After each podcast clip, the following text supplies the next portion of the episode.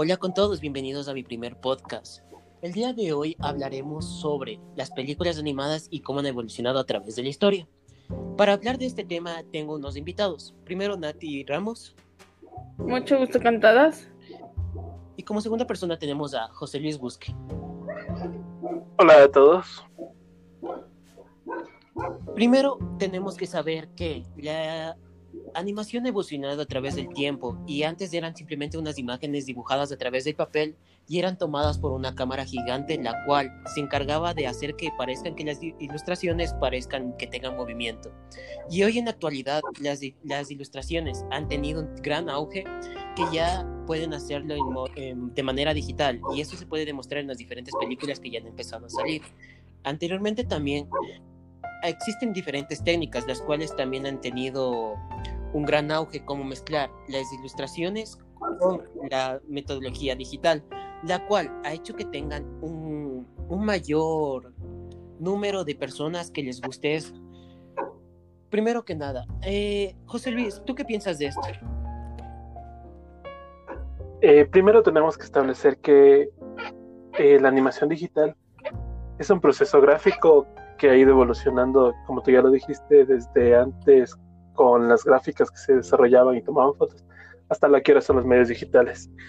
El desarrollar una arte digital eh, animada es súper complejo, ya que tenemos que empezar, actualmente se realiza a través del modelado, se modela el personaje, se crea animación, se va grabando, se implementa cierto software que no es solo que se tenga que mantener con lo que es la, el modelado del, dibujo, sino que también va de parte de programación. Y eso es un arduo trabajo para, para lo que somos nosotros diseñadores, pero al final el producto que llega al cliente es algo que es de suma atracción visual. En sí, nosotros tratamos de crear un mundo nuevo que la gente pueda visualizar y llegar a apreciarlo pero, usted, eh, Natalie, ¿tú crees que la gente llega a apreciar el mundo que nosotros creamos o tratamos de representar? Eh, obviamente, sí, ¿no? Ahorita la, al menos la animación digital es uno de los mayores recursos financieros actualmente. Lo podemos ver en diferentes ámbitos, como son los videojuegos, películas, entre varias cosas.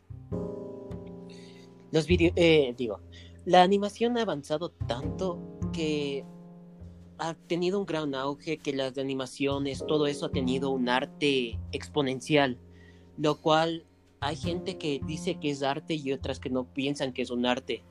En mi opinión, eh, mi opinión personal, yo pienso que es un arte genial, ya que las personas que se encargan detrás de eso tienen que pensar en un mundo nuevo, tienen que imaginar diferentes cosas. Es algo Genial. ¿Tú qué piensas de esto, José Luis? En sí, todo lo que es crear a través de las manos es considerado arte.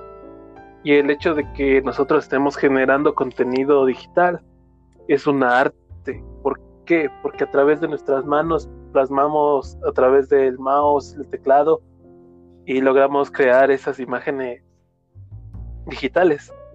Y está considerado también lo que es todo el arte del diseño como el noveno arte, tanto siendo el cine, la fotografía y toda la creación que nosotros hacemos en el medio digital.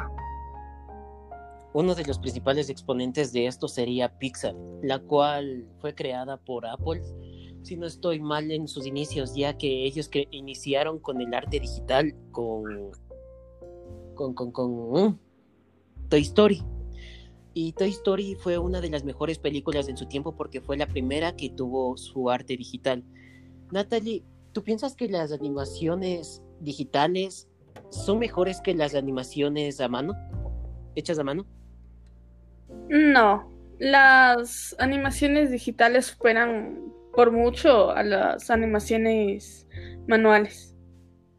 Porque ahí está, tú mismo lo dijiste, el gran caso de Toy Story fue lo más revolucionario en, multimedia, en animaciones, fue lo mejor en ese momento. Como dato curioso te doy que eh, Toy Story tuvo varios problemas para poder continuar, puesto que era una de las películas más caras en su tiempo. Y ¿Ustedes saben de alguna película animada que se haya generado aquí en Ecuador? José Luis.